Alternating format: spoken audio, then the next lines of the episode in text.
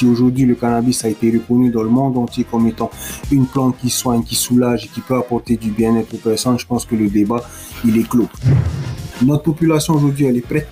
Maintenant, il suffit que le politique fasse justement son travail aujourd'hui et qu'on aille beaucoup plus vite. Moi, je voulais juste montrer à la population polynésienne que c'est une plante qui a été créée justement par Dieu et non pas par l'homme. Que le rapprochement que je fais justement avec ça est de ne pas oublier que le chanvre a été introduit par les catholiques. Plus de 50% de la population de plus de 15 ans en Polynésie font usage du cannabis. Et donc je me suis dit, mais non, un jour je vais fumer comme je veux, où j'ai envie, ça je vais pas le, jamais le cacher, mais je vais quand même démontrer que on n'est pas con. Le mot il est là, tonton, l'éducation.